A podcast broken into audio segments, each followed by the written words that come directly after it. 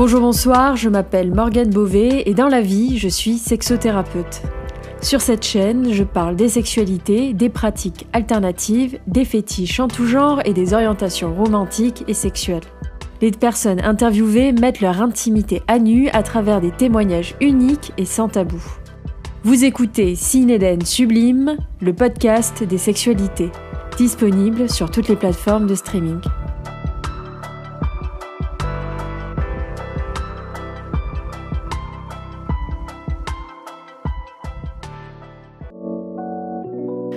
Cet épisode présente le témoignage de Orla, dominatrice et étudiante en psychologie, qui va nous parler de sa part de masochisme qui vibre en elle. Elle nous parlera aussi de son parcours, de sa vision et des clichés qui collent à la peau du BDSM depuis toutes ces années. Elle en profitera aussi pour vous partager les définitions de tous ces termes que l'on peut voir dans le BDSM, afin que les plus novices d'entre vous aient toutes les clés de compréhension de ce sujet. Je vous souhaite une bonne écoute.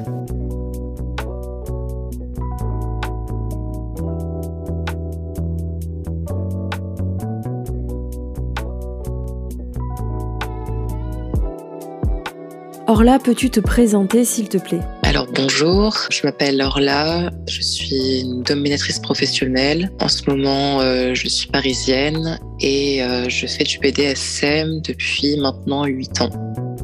Avant que l'on rentre dans le vif du sujet, il y a quatre mots que je souhaiterais euh, que tu puisses nous définir. Le mot sadique, masochiste, soumis et fétiche, fétichiste. Alors avec tes mots, peux-tu nous donner euh, une courte définition, une explication de ces thématiques-là, afin que l'on puisse ensuite mieux comprendre euh, nos échanges par la suite? Alors euh, le masochisme, c'est le fait d'éprouver de l'excitation, du plaisir sexuel dans la douleur. Après, euh, enfin ça c'est la définition de base. Après, euh, je connais des gens qui se définissent comme euh, masochistes et qui n'ont pas nécessairement du plaisir sexuel en fait dans, la douleur. Ils apprécient, ils peuvent apprécier la douleur sans que pour eux ce soit nécessairement quelque chose de sexuel en fait. Par exemple des personnes asexuelles qui vont aimer certaines douleurs mais pas nécessairement leur donner une signification sexuelle. Le sadisme, c'est le, voilà, le, pendant du masochisme, euh, c'est le fait d'éprouver de l'excitation sexuelle euh, dans le fait de euh, faire mal à quelqu'un. Et là, dans cette définition, on parle bien sûr de douleur consensuelle. Voilà. Et pareil qu'avec les masochistes, on peut on peut apprécier la, relation masochiste sadique sans nécessairement que ce soit considéré comme quelque chose de sexuel. Ça peut, ça peut avoir euh, une, autre coloration, on va dire. Alors quelqu'un de soumis, pour moi, c'est quelqu'un qui apprécie le rapport euh, de pouvoir consensuel entre euh, une personne dominante et une personne soumise. Donc l'idée, c'est de donner une partie de son pouvoir à une personne dominante et, euh, et de s'abandonner entre ses mains, en fait, de laisser cette personne euh, guider la personne soumise, de lui faire suffisamment confiance à quelqu'un pour, euh, pour s'abandonner et dans les, les limites qui ont été posées en amont.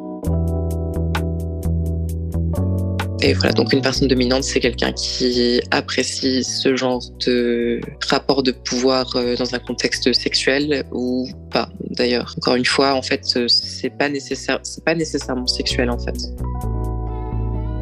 Quelqu'un de fétichiste, c'est quelqu'un qui, la définition classique, c'est quelqu'un qui ne peut éprouver de l'excitation sexuelle que avec une fixation sur un objet et objet euh, au sens psychologique du terme, donc pas, pas nécessairement un vrai objet, ça peut être une partie du corps. Donc voilà, euh, l'un des fétichismes les plus connus, c'est euh, les gens qui sont fétichistes des pieds et qui ne peuvent jouir, ne peuvent éprouver du plaisir que si les les pieds sont euh, impliqués d'une façon ou d'une autre, que ce soit en les regardant, en les touchant, euh, en ayant euh, un foot job ou en léchant des pieds. Voilà.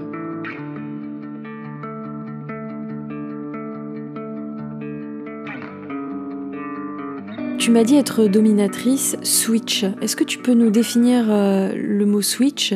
Et puis, c'est plutôt euh, atypique, euh, en tout cas dans l'univers BDSM, on a souvent tendance à imaginer que lorsqu'on est dans une case, on reste dans celle-ci. Et ta particularité, et peut-être aussi ce que tu revendiques, c'est justement la fluidité de ces fameuses cases. Euh, peux-tu me définir ce qu'est le mot switch et nous expliquer un petit peu ce que toi tu entends en tant que dominatrice switch? Switch, encore une fois, c'est c'est ma définition. Tout le monde n'aura pas exactement la même. Dans les grandes lignes, oui, mais pas exactement.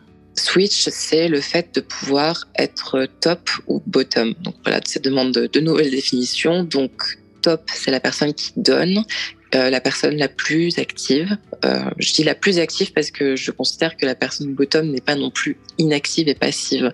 Euh, c'est en réalité rien que le fait de gémir quand la personne quand la personne top touche la personne bottom ou de donner des des feedbacks, de demander des choses, bah c'est être actif aussi.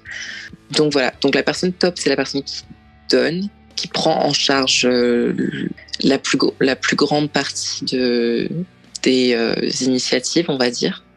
Et la personne euh, dans une relation sexuelle, et la personne bottom, c'est la personne qui reçoit. Et c'est pas la même chose que d'être dominant ou soumis. encore, voilà, ça fait beaucoup de termes.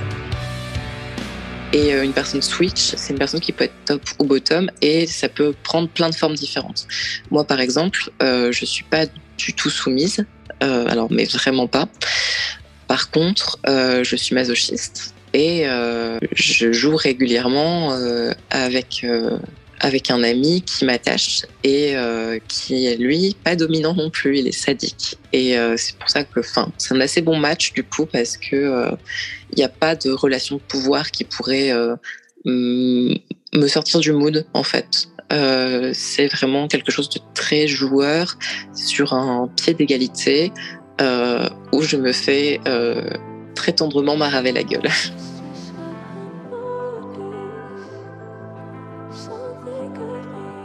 Justement, qu'est-ce qui, qu'est-ce qui t'attire, qu'est-ce qui te plaît dans, dans le masochisme? Enfin, développe des structures cérébrale particulière parce qu'on on sait que les circuits de la douleur et du plaisir sont assez proches en fait dans le cerveau. Et, euh, et moi, c'est vrai que pas toutes les douleurs, mais les douleurs qui ont euh, un certain cadre et certaines douleurs me donnent euh, me donnent du plaisir en fait. C'est-à-dire qu'il y a des douleurs qui sont agréables, mais si je me cogne le petit orteil dans une table basse, je ne vais pas jouir. que euh, les cordes en particulier, c'est-à-dire que des cordes très serrées ou des suspensions un peu exigeantes pour le corps, euh, des brûlures de cordes, ça c'est quelque chose qui va euh, me donner beaucoup de plaisir et qui va énormément me détendre, qui va activer plein de choses sympathiques dans mon cerveau.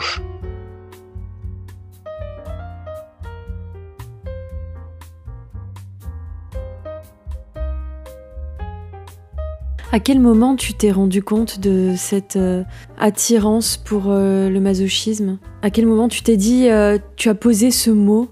D'ailleurs, qu'est-ce que ça t'a fait de pouvoir possiblement poser une définition, sur ce que tu pouvais vivre et ressentir? Alors, en fait, moi, j'ai eu, donc, je suis bisexuelle, mais plus du côté lesbienne de la force quand même. Et ça, ça a été hyper dur pour moi de, le comprendre déjà, parce que j'étais dans un milieu euh, extrêmement euh, catholique, très conservateur, et euh, j'ai pris, entre le moment où j'ai commencé à avoir de l'attirance pour les filles, donc vers mes 15 ans, et le moment où j'ai, je l'ai vraiment accepté, il s'est passé euh, deux ans, deux ans et demi. Donc euh, ça, c'était euh, deux ans, deux ans et demi vraiment difficile parce que j'étais perdue, je comprenais pas ce qui m'arrivait. J'avais l'impression que j'étais une espèce de monstre et que personne n'était comme moi. Donc je j'osais en parler à personne parce que j'avais aucune représentation d'homosexualité dans mon entourage ou dans les médias que je consommais. Et à partir du moment où j'ai accepté ça, rien ne m'a déphasé en fait. Enfin, tout, tout était plus simple. Euh, c'était tellement sortir du cadre qu'on m'imposait déjà que découvrir après que ah j'étais pas uniquement lesbienne, j'étais bi, ok, c'était déjà euh, c'était déjà, enfin c'est déjà beaucoup plus facile. Et puis ensuite découvrir que j'étais polyamoureuse, pareil, ça a été très simple. Euh, et hyper naturel. Et pareil, en fait, découvrir que j'étais euh, sadomasochiste, euh, que j'aimais la domination, et que voilà, je n'avais pas une sexualité conventionnelle parce que ma sexualité a, j'allais faire un anglicisme, ma sexualité a commencé de façon euh, non conventionnelle, de façon kinky, BDSM. Bah, en fait, ça a été juste naturel et je me suis posé aucune question, en fait j'étais juste en mode ah ouais c'est sympa. Euh, enfin ça me venait très naturellement et j'avais euh, j'étais à un point de ma vie où j'avais accepté de euh, d'embrasser toutes mes particularités.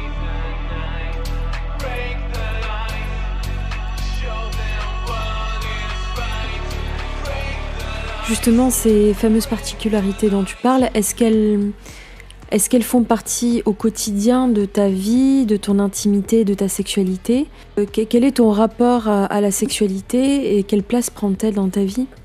Bah, J'ai plusieurs partenaires sexuels et des partenaires aussi de kink. Euh, c'est-à-dire que j'ai une de mes relations que je considère comme une relation qui est euh, voilà, très importante, très structurante dans ma vie. C'est une relation qui est ni sexuelle ni romantique, mais qui est une relation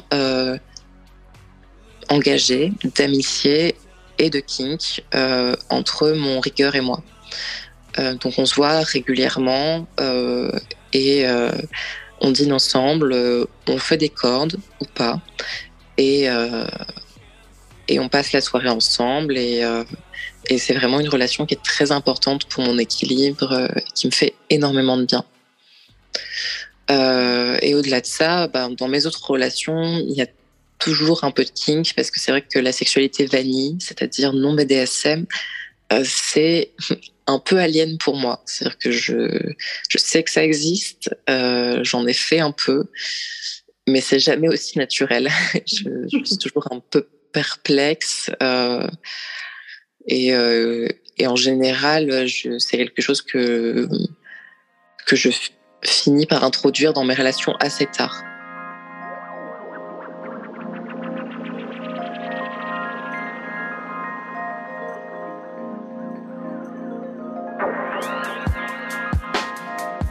Les partenaires euh, que tu rencontres sont en adéquation avec tes désirs et tes envies. Est-ce que c'est quelque chose qui est évident dès le départ? Ou alors parfois tu as été amené à rencontrer des personnes qui euh, justement sont vanilles et donc euh, ne connaissaient pas et ne comprenaient peut-être pas forcément ce que toi tu pouvais vivre dans ta sexualité? Oui, j'ai beaucoup de chance parce qu'en fait, bah, déjà j'habite Paris. Et euh, quand on a des, des, modes de vie alternatifs, c'est quand même pratique d'habiter dans une grande ville. Et en fait, euh, non, euh, après tout le monde autour de moi est, kinky euh, ou au moins à l'aise avec le kink, avec le BDSM. Donc les seules personnes qui sont qui sont pas très à l'aise avec ça, c'est mes parents. Aucune intention de leur en parler. Hein. C'est ce qui s'est passé, c'est que euh, je les ai, euh, ils ont pris des nouvelles après une longue période sans se parler. Ils m'ont demandé ce que je faisais dans la vie. Je savais pas trop quoi faire. Je savais pas s'il fallait que je leur mente ou pas. J'avais pas envie de mentir. J'avais pas nécessairement envie de leur dire la vérité non plus, donc je me suis retrouvée un peu coincée à juste euh, ne rien répondre. Et ma mère m'a dit bon, pourquoi tu réponds pas? T'es prostituée, c'est ça? Je lui ai fait bah oui, plus ou moins. Et elle m'a dit euh, bon, euh, bah, c'est pas grave. Hein. J'étais très très surprise parce que c'est vrai que ma mère c'est quelqu'un de très prude qui. J'étais vraiment surprise de sa réaction. Et elle m'a dit mais alors du coup euh, ça se passe comment? Je dis mais hum, t'es sûr que tu veux des détails? Et, j'ai repensé à un truc que mon petit frère m'avait dit. il a un, un, an de moins que moi. donc il a 27 ans, j'ai pensé à un... Non, 26. J'ai pensé à un truc que m'a dit mon frère. Il m'a dit, si un jour les parents l'apprennent, je pense que, euh, contrairement à la majorité de la société pour qui euh, être dominatrice, c'est mieux qu'être escorte, pour les parents, une dominatrice ne sera jamais qu'une escorte de mauvaises mœurs. Et c'est vrai que mes parents, ils sont quand même très classiques, et euh, très très classiques. Et que, voilà, le sadomasochisme, pour eux, c'est de la perversion. Et je leur avais, leur avais jamais parlé de ça, mais je les connais bien. Donc, j'étais assez d'accord avec mon frère. Du coup, j'ai dit à mère, bon, bah, en fait, moi, je suis dominatrice. c'est quoi être dominatrice? Encore une fois, est-ce que tu veux des détails? Et puis elle a insisté, donc j'ai fini par lui décrire un peu par le menu mon métier. Il y avait mon père en face de la table qui avait l'air le plus pincé que je l'ai jamais vu.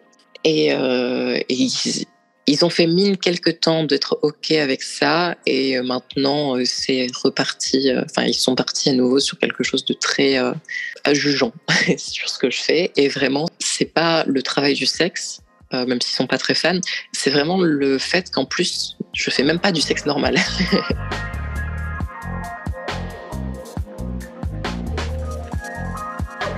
Merci de nous partager ce bout de ton intimité. C'est vrai que c'est le genre de témoignage euh, assez rare et en même temps qui, qui, je pense, peuvent résonner chez beaucoup de personnes. Comment aujourd'hui tu vis la réception de cette information vis-à-vis de tes parents? Mes parents m'ont mis à la porte euh, quand j'avais 20 euh, ans parce que je suis sortie avec une personne non binaire assignée fille, donc pour eux une fille, absolument la différence. Et oui, le, fait que je sorte avec euh, pour eux euh, une fille, ça a été quelque chose qui les a euh, totalement dévastés. ils ont réagi de façon très tragique par rapport à ça. Et on ne s'est plus parlé pendant six ans. Donc, en six ans, mes attentes vis-à-vis d'eux sont progressivement descendues proches du néant. Donc, je suis un peu triste qu'ils ne me comprennent pas, mais en même temps, euh, c'est rien de nouveau quelque part.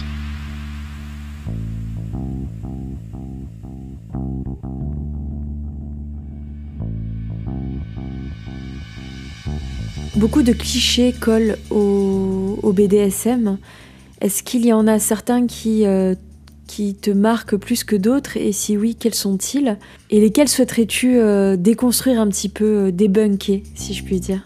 C'est pas une question facile parce que les clichés dans le milieu du BDSM, c'est. Euh, il y en a énormément. Il y a les clichés que l'extérieur a par rapport à nous. Et puis il y a tous les clichés que l'intérieur, le milieu BDSM en lui-même a. Et ça, c'est. oh, je peux en parler pendant des heures je, alors mon, petit euh, cheval de bataille en ce moment, c'est de faire comprendre euh, aux hommes hétérosexuels que non, vouloir se faire prendre le cul, ce n'est pas être soumis. Et, euh, et je, je, suis vocale là-dessus, en partie parce que j'ai envie que les, que les mecs qui aiment euh, la stimulation prostatique euh, ne ne soient pas euh, gênés quand ils ne sont pas soumis par l'idée que ah mais est-ce que ça veut dire que je suis soumis et qu'ils comprennent que c'est pas forcément lié pour leur développement personnel on va dire mm. mais également parce que je suis assez agacée par le nombre de clients qui viennent vers moi avec la à la demande de euh, de se soumettre analement euh, parce que pour eux voilà euh, la personne qui se fait pénétrer est la personne dominée. Et je ne suis tellement pas d'accord avec ça et très souvent les, les, les, hommes qui me demandent ça sont des gens qui comme on dit top from the bottom. C'est-à-dire que ils sont dans la position de bottom donc la personne qui reçoit mais en réalité ils passent leur temps à faire des demandes et euh, et ils sont euh, enfin ils, ils m'imposent leurs fantasmes. C'est-à-dire que par exemple ils vont dire oh maîtresse je suis votre pute et je, enfin je vais leur dire euh, mais tu sais que c'est toi qui m'as payé en fait. Donc moi je suis travailleuse du sexe donc vulgairement pute en fait. Toi t'es juste une salope en formation. Mmh. je dis voilà t'es es une slot in training euh, tu n'es pas, euh, tu n'es pas une pute, tu n'es pas une professionnelle. Et par ailleurs, je doute que tu aies les capacités de faire mon métier. Merci bien. Euh, et il y en a qui comprennent et qui changent leur vocabulaire, qui utilisent plutôt le terme de salope, avec lequel je suis plus à l'aise, ou d'autres termes de ce genre-là. Et, et puis il y en a qui me redemandent deux minutes après si elles sont une bonne pute. Je dis ben non, ben non, toujours pas en fait. Et, euh, et, je sais que je perds des clients comme ça parce que moi je refuse de rentrer dans ce jeu-là. Je le trouve absurde et, stupide et euh, parce que euh, oui, ça fait pas sens pour moi. Enfin, j'ai du mal à faire de, de, métier un fantasme cheap. C'est pas c'est pas quelque chose qui me plaît.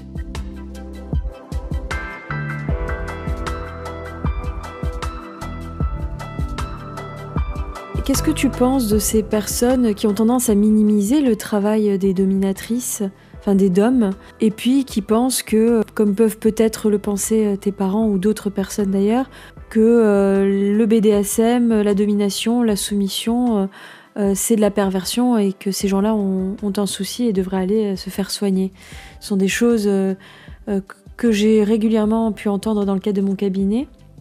Qu'est-ce que toi tu en penses et comment tu réagis par rapport à ça?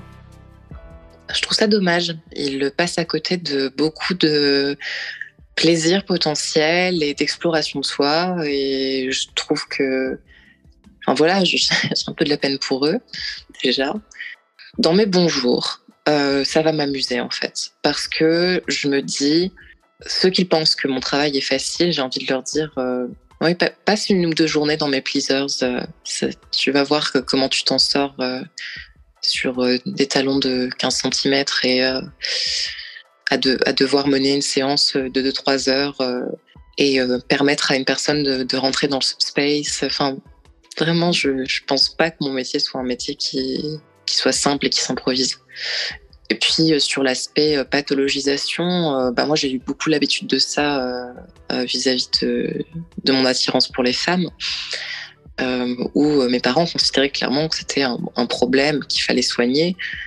Je me suis blindée contre ça euh, et j'évite les gens qui ont ce genre de, discours. Je pourrais pas être amie avec quelqu'un qui pense que le BDSM c'est quelque chose de pathologique. J'espère que il va se passer pour le BDSM ce qui se passe très progressivement pour l'homosexualité. Euh, c'est pas la même chose, mais c'est vrai que voilà, l'homosexualité euh, a été pendant un temps euh, euh, considérée comme une maladie mentale.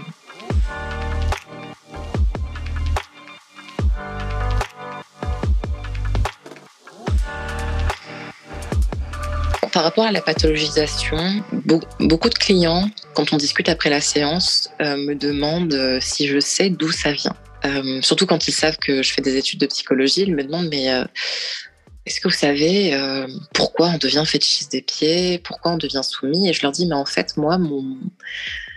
je ne suis jamais intéressée à ça parce que euh, je, veux devenir psychologue pour aider les gens qui ont des problèmes. Et, euh, et je ne considère pas que ce soit un problème. C'est un problème qui peut être social. Si, si voilà, on a du mal à trouver une partenaire qui ait euh, des goûts qui soient euh, compatibles avec les nôtres. Mais c'est pas un problème en soi. Et du coup, euh, c'est pour moi aussi vain que de se demander la cause de l'homosexualité. Je comprends pas qu'on, je comprends pas qu'on perde de l'argent de nos jours à faire des recherches sur la cause de l'homosexualité ou la cause du masochisme, du sadisme, parce que vraiment. mais en fait, quand on est dans un environnement accueillant, bienveillant par rapport à ça, ça ne pose aucun problème et on peut tout à fait être heureux. Donc, euh, je suis, euh, je suis plus intéressée par euh, le fait d'étudier les traumas et la façon de, de les défaire et que de me demander pourquoi certaines personnes sont attirées par les pieds.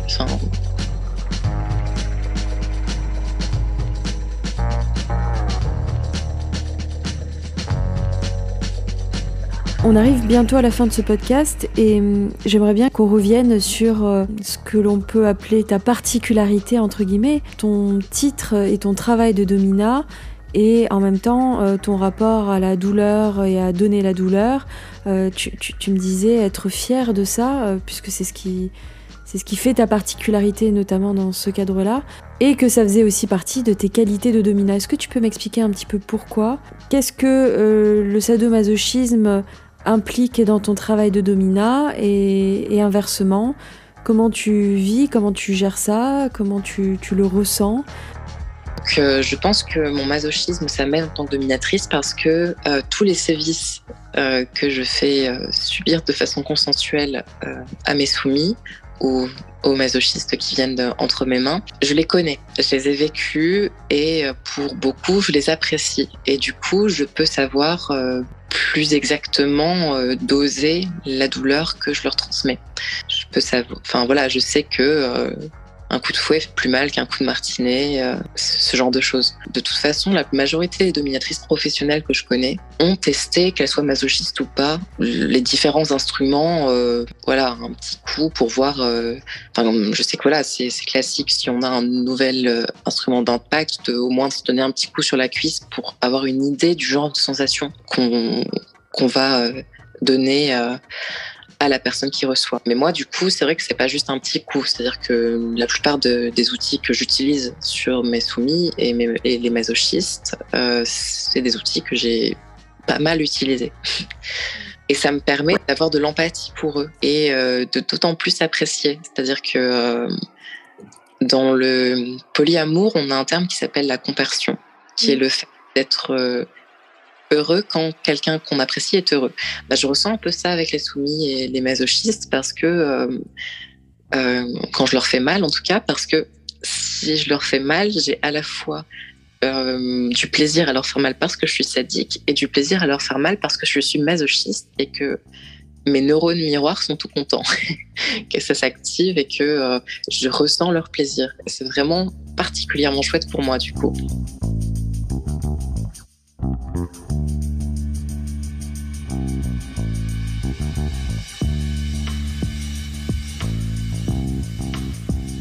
Tu m'as aussi dit que tu, y voyais quelque chose de, l'ordre du militantisme. Est-ce que tu peux m'en dire un peu plus à ce propos?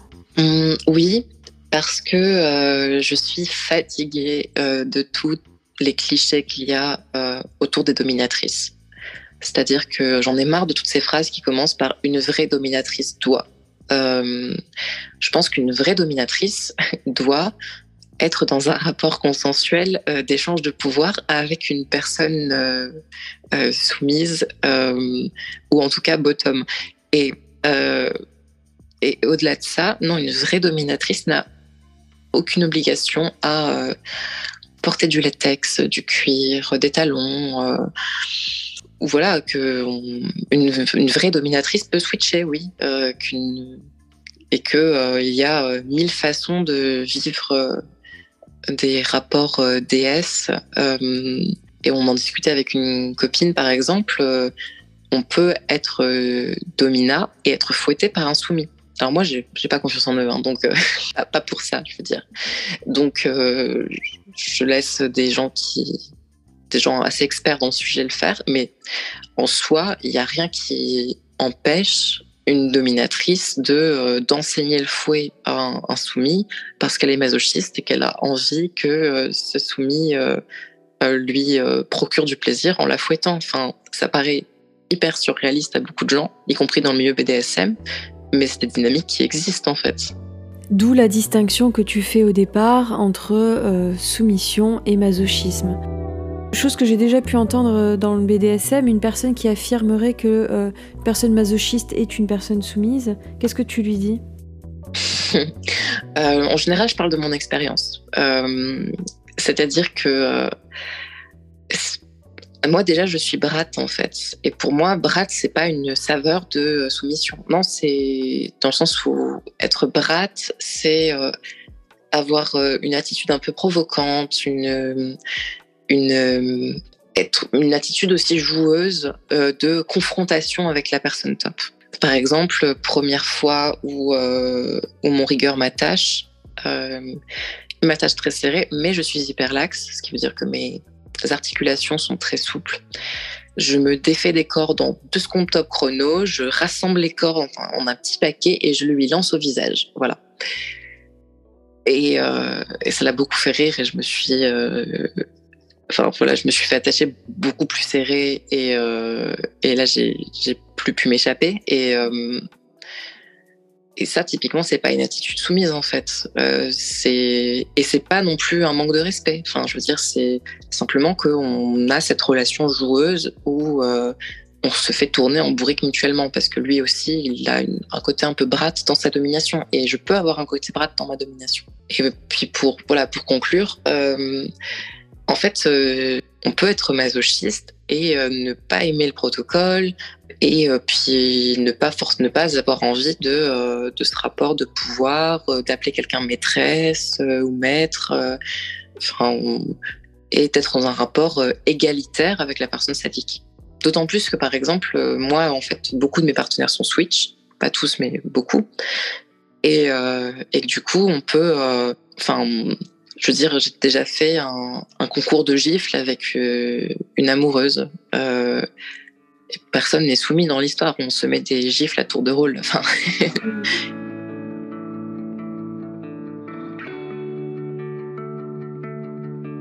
Quel serait ton mot de la fin? Alors, euh, mon mot de la fin, ce serait de dire aux gens euh, s'écouter sans a priori. Écouter ce que leur dit leur corps, ce que, ce que leur révèle leur fantasme, sans a priori. Et aussi en sachant que les fantasmes ne correspondent pas forcément à la réalité et qu'on peut fantasmer d'être soumis mais ne pas l'être. Et euh, oui, d'explorer à leur rythme sans tout de suite se demander ce qu'ils sont, s'ils sont soumis, s'ils sont masochistes, etc. Juste explorer les sensations, explorer le, explorer le monde des fantasmes, euh, sans trop euh, s'inquiéter au début de ce que ça veut dire d'eux. Et tout ça n'est pas si sérieux et ce, ce n'est pas quelque chose finalement de dramatique non plus de d'être un homme et de d'avoir envie de se faire pénétrer, d'être une femme féministe et de se découvrir soumise, il faut pas qu'on donne trop de sens à tout ça. Je pense que la sexualité, ça doit, ça doit rester quelque chose de ludique, euh, qui n'est pas euh, trop investi euh, de euh, d'idées politiques ou ou morales. Mmh. à partir du moment où toutes les parties sont sont consentantes et où on se remet régulièrement en question sur notre capacité à, à avoir des, des relations saines. voilà. Si vous avez apprécié ce podcast, n'hésitez pas à me soutenir et repartager mon travail. Je vous invite à découvrir les nombreuses thématiques que j'aborde sur l'intimité, les relations, les pratiques sexuelles en tout genre, à travers des témoignages uniques et surtout sans tabou. Ces podcasts sont disponibles sur votre plateforme de streaming préférée en cherchant Cinéden Sublime. Avez-vous déjà envisagé une sexothérapie? Vous vous interrogez peut-être sur votre intimité, vous rencontrez un problème avec votre sexualité seule ou en couple, vous êtes au bon endroit. En tant que sexothérapeute, j'accompagne toutes les personnes désireuses d'avancer vers le mieux-être. Rendez-vous sur cinedensublime.com pour prendre rendez-vous.